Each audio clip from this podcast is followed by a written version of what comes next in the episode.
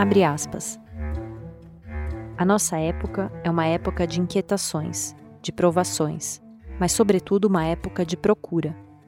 Estamos procurando com a mesma ansiedade um estilo de representação que convenha ao nosso tipo de homem histórico e uma categoria de situação, isto é, um drama, um repertório capaz de identificar-nos.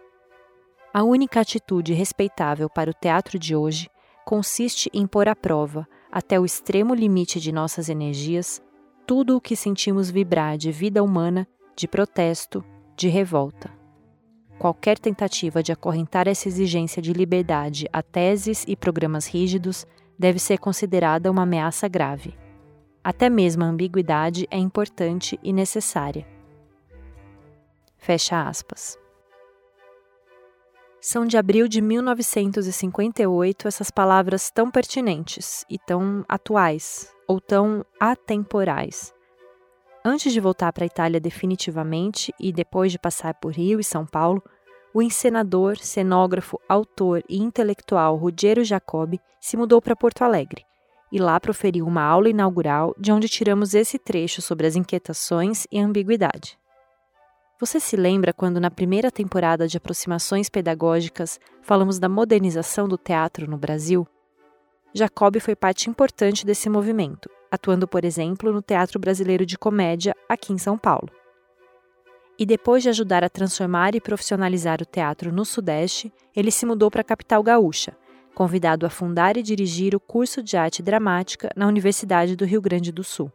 Lá nas décadas de 40 e 50, em Porto Alegre, fervilhava também a cena teatral, com muitos grupos. Por exemplo, tínhamos o teatro universitário, o teatro do estudante, comédia da província, o teatro de equipe, que surge justamente ali em 1958, quando começa o curso de teatro, o clube de teatro. Então, era uma efervescência muito grande. Então, vários integrantes desses grupos de teatro, eles já eram alunos da universidade, eram alunos da URGS, e na sua grande maioria do curso de filosofia da URGS. Então, o movimento começa no curso de filosofia. Em 30 de dezembro de 1957, é criado então o CAD, o curso de arte dramática, que é um curso técnico, né? E mais tarde, então, ele se torna um curso superior. Essa é a Cissa Rexigel, professora da área de atuação e coordenadora do Núcleo Docente Estruturante do curso de teatro da Universidade Federal do Rio Grande do Sul. Ela vai contar como o Departamento de Arte Dramática, o DAD, que fica no Instituto de Artes, propõe hoje a formação dos artistas da cena, depois dessa história que começou no fim da década de 50 e foi se transformando com os anos.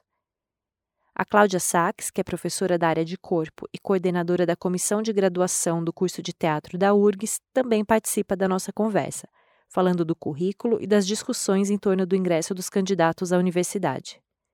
Eu sou Mariana Delfini e este é o segundo episódio de Aproximações Pedagógicas A Formação do Ator, segunda temporada. Hoje em Porto Alegre.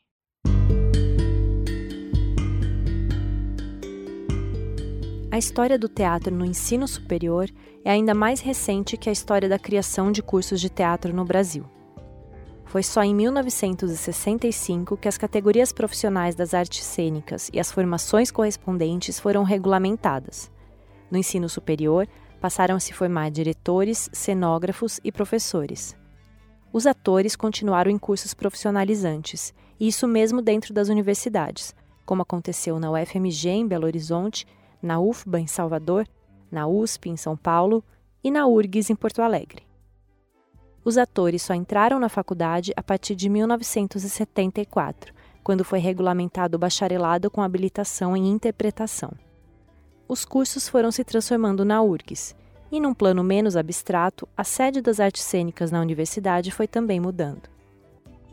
O curso começa numa casa pequenininha, de dois andares, que foi alugada, então, né, para o curso iniciar, perto do Parque da Redenção, que é um local muito conhecido aqui em Porto Alegre. E ele funcionava no andar de baixo e no andar de cima morava uma família que justamente a, a, a senhora ela era costureira então ela fazia os figurinos para as montagens né, do espetáculo. depois de uns 10 anos mais ou menos funcionando ali, ele vem para a Avenida Senador Salgado Filho, onde antes funcionava a escola de medicina, que era um casarão também de dois andares, onde é o nosso teatro era o morgue, né? ali no, no ali no DAD. E aí, pelos anos 80, se eu não me engano, colado nas costas dessa, dessa sede aqui na, no Salgado Filho, onde funcionou um departamento de arte dramática por muitos anos, ficava o prédio da universidade também, onde funcionava, funcionou a odontologia, funcionou a geologia, e com o crescimento do, do curso e do número de alunos, aquele casarão uh, que dava para frente uh, da Avenida Senador Salgado Filho não comportava mais, e após muito tempo requisitando o prédio dos fundos da URGS e não obtendo resposta, os próprios professores do departamento, junto com os alunos, tiveram a iniciativa de ocupar o prédio que estava vazio há muito tempo e quebraram a parede uh, do prédio para unir. Então, hoje, o, o prédio onde funciona o curso de teatro, ele já é fruto de uma ocupação, né? Eu acho que isso é, é bacana, assim, do, do ponto de vista político, e mesmo dentro da universidade, né? Dessas conquistas que o campo artístico precisa ir realizando, precisa ir concretizando. A Cissa provocou em mim aquele anseio de viajar e conhecer as universidades de que eu falei no primeiro episódio dessa temporada. Então, com as fotos de satélite do Google Maps, eu visitei o Centro Histórico de Porto Alegre para imaginar pelas fachadas desses dois prédios interligados pelos fundos como seria chegar ao DAD como aluno. A entrada da Rua General Vitorino mudou pouco desde 2011, que é a data das primeiras fotos, mas a da Avenida Senador Salgado Filho, que é o portão do teatro do DAD, registrou diferentes grafites e manifestações no Muro Branco como Arte Resiste e Fora Temer, em 2017. Já no lugar do casarão amarelo antigo, onde vivia a costureira Dona Chiquinha, existe um estacionamento. Entram 21 alunos a cada ano no curso de bacharelado em teatro, e a partir do terceiro semestre eles se direcionam para uma das três habilitações. Existem 10 vagas para interpretação, 6 para direção teatral e 5 para escrita dramatúrgica. Essa última habilitação começou a ser oferecida em 2019, porque os professores observaram que os alunos estavam bastante interessados nas disciplinas que já existiam de dramaturgia.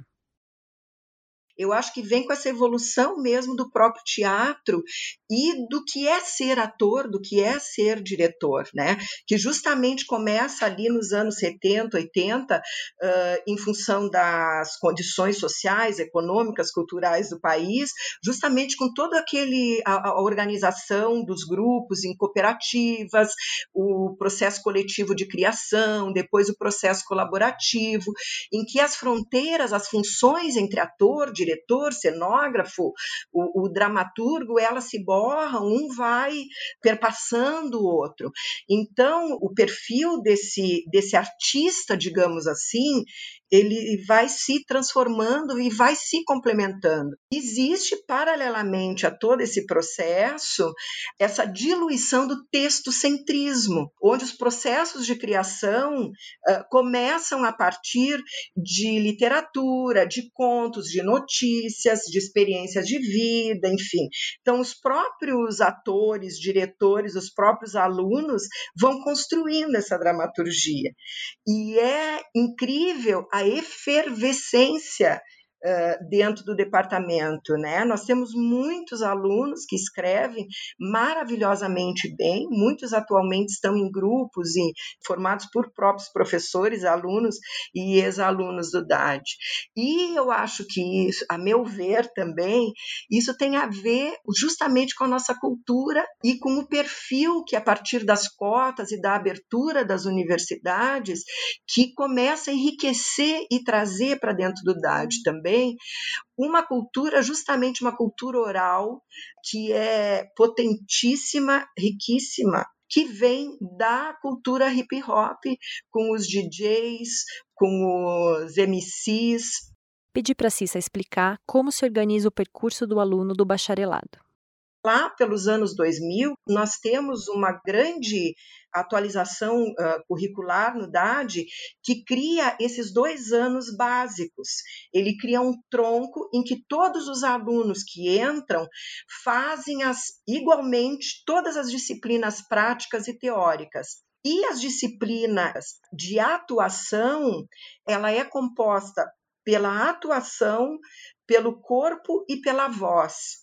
E além disso, vem as disciplinas de iluminação, de cenografia, blá, blá, blá. então esses alunos, na verdade, eles inicialmente eles têm essa formação mais ampla, né? E eu acho que isso colabora, a meu ver, isso vai colaborando para multifacetar o perfil desse artista, né, de teatro. Esses dois anos depois culminam numa especificidade para ator e para diretor, que aí o aluno faz em dois semestres aquilo que nós, nós denominamos dos ateliês de criação. Então, nesses ateliês, os diretores e os atores se encontram.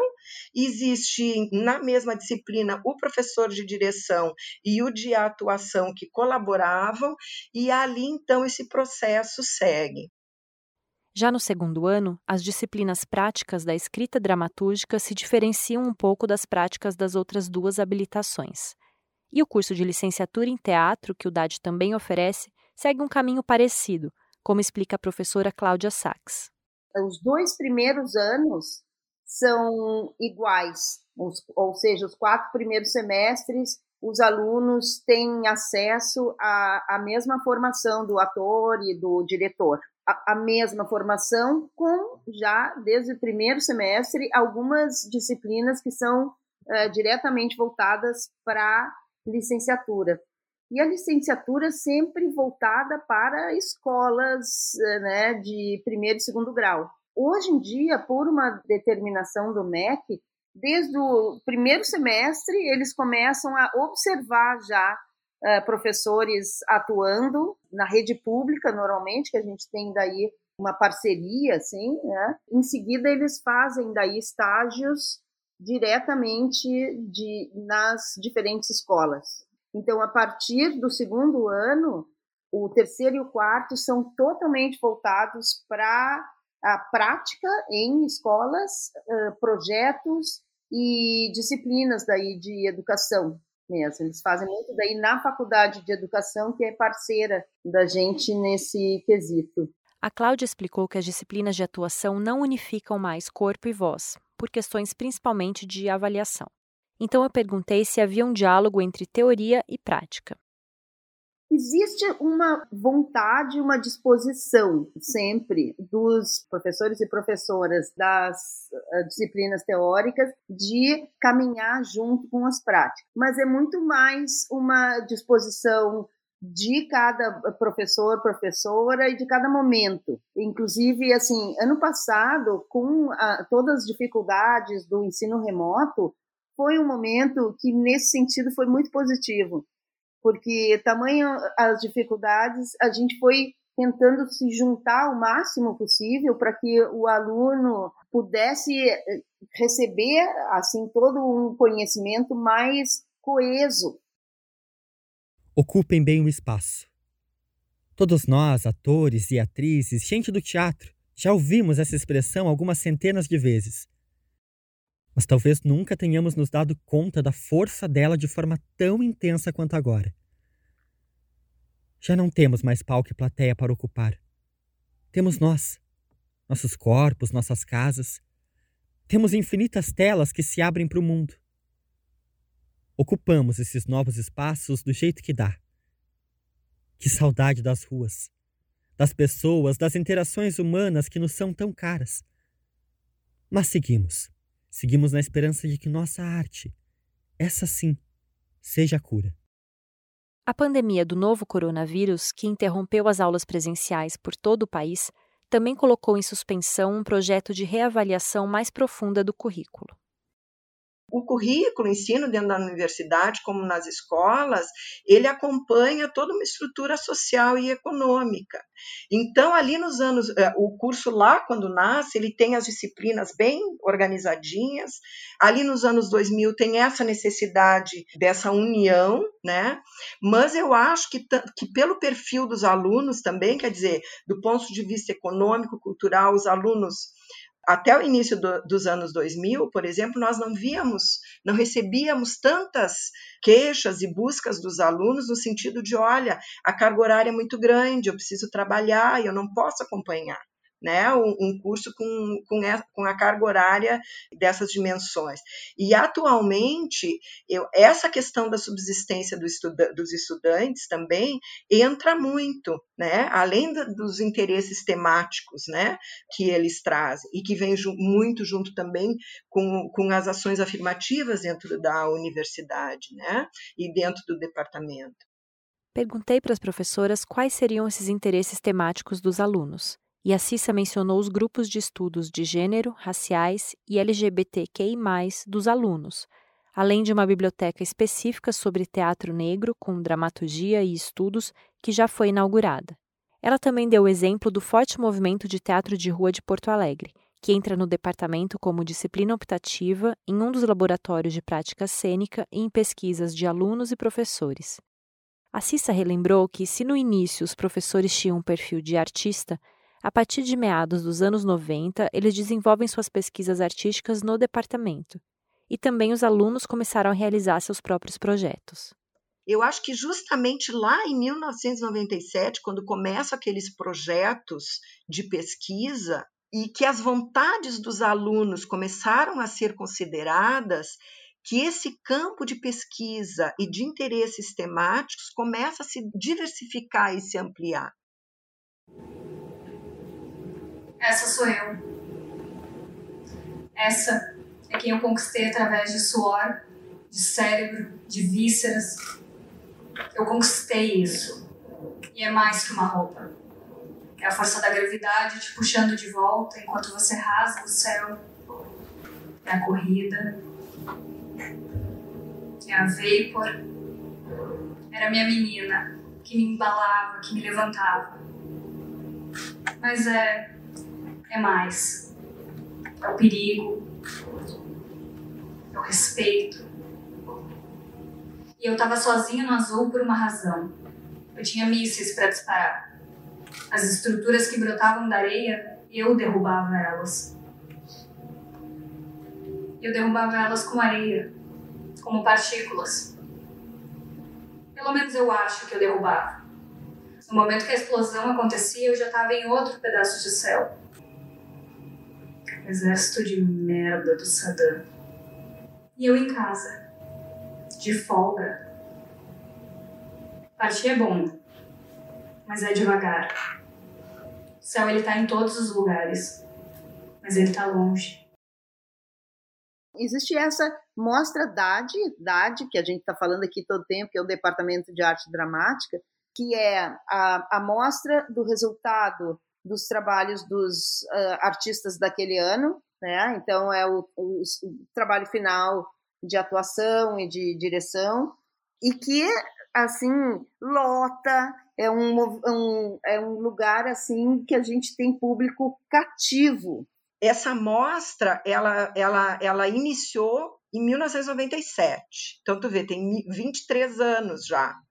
Então a cada final de ano, só na Mostra DAD, a, a gente traz para dentro da universidade, faz, faz circular o conhecimento de dentro para fora e de fora para dentro, para uma média de, de duas, duas a três mil pessoas, né?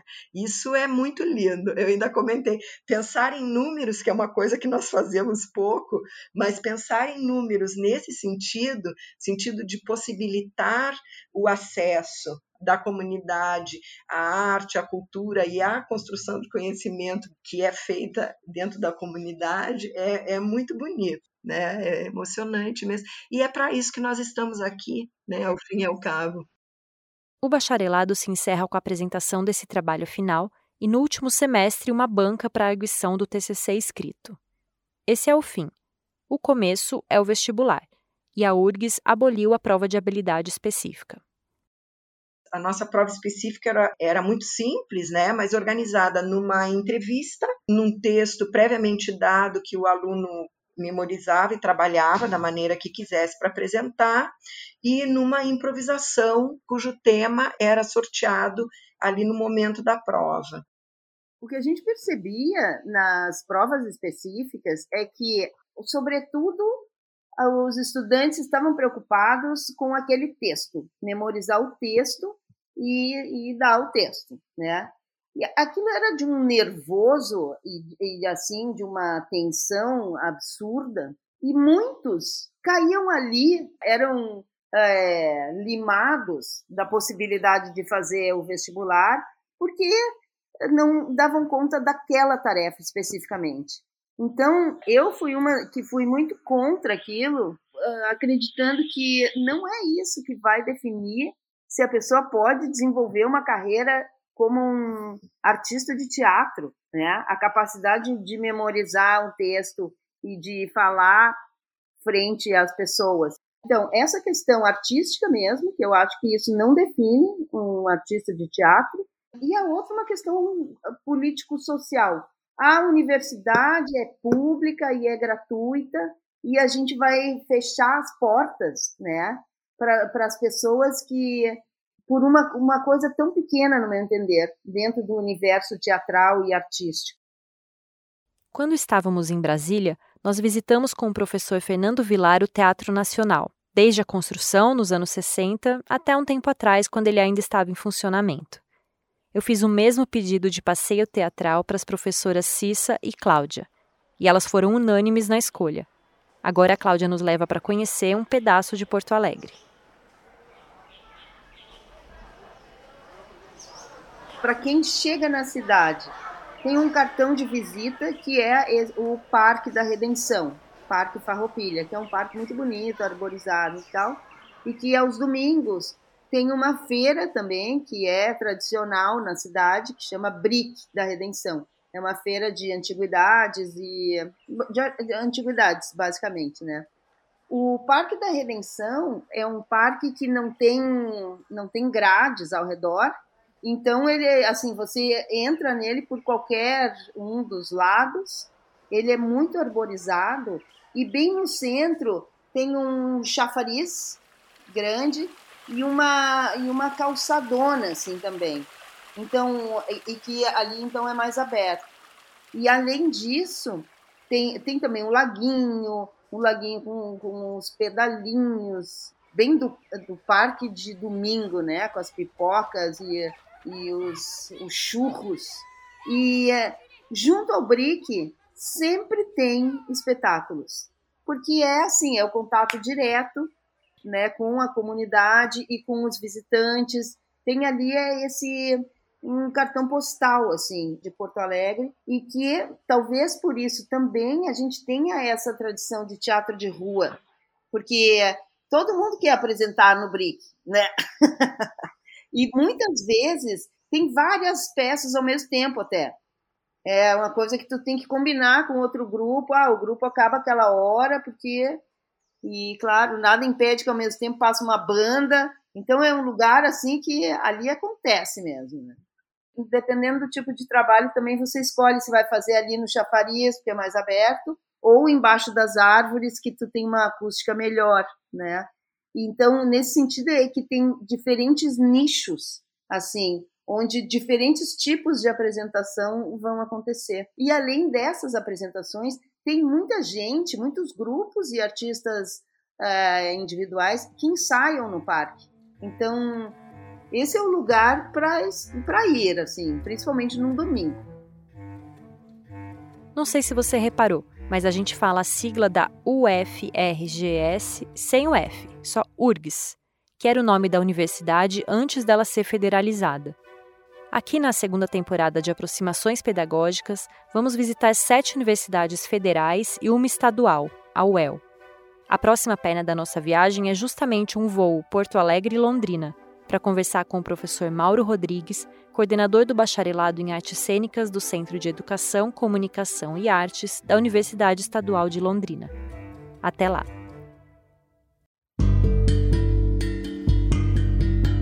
Aproximações Pedagógicas é uma série dirigida por Eliane Leme e produzida pela Soulpods para o Centro de Pesquisa Teatral, o CPT, do SESC São Paulo. Eu, Mariana Delfini, fiz pesquisa, entrevistas e roteiro dos episódios.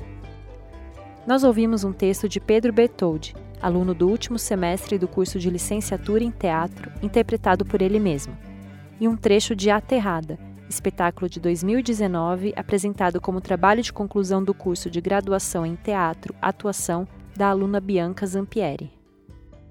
Realização SESC.